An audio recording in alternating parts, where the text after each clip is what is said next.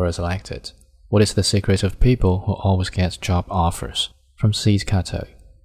This is a very good question. I'm on the other side of the table now, but when I was interviewing, I get offers over 90% of the time.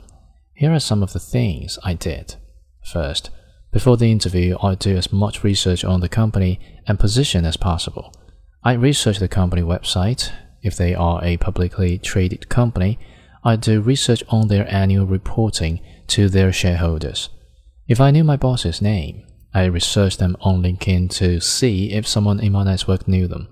If someone knew them, then I'd reach out to my friend or relative and I'd ask about them and ask for them to put in a good word for me. If I know someone inside the company, I ask them about the company and about the role I was interviewing so I could ask some good questions.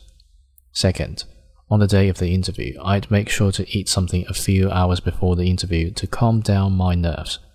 I show up 30 minutes early to ensure all the things that can go wrong like a traffic accident are accounted for.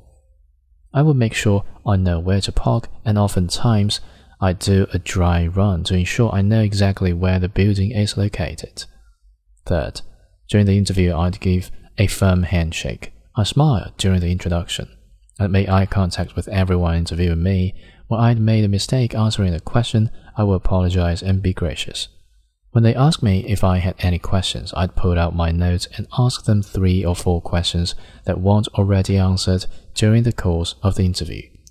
Fourth, after the interview is completed, I'd collect their business cards or get their addresses so I could follow up with a thank you note.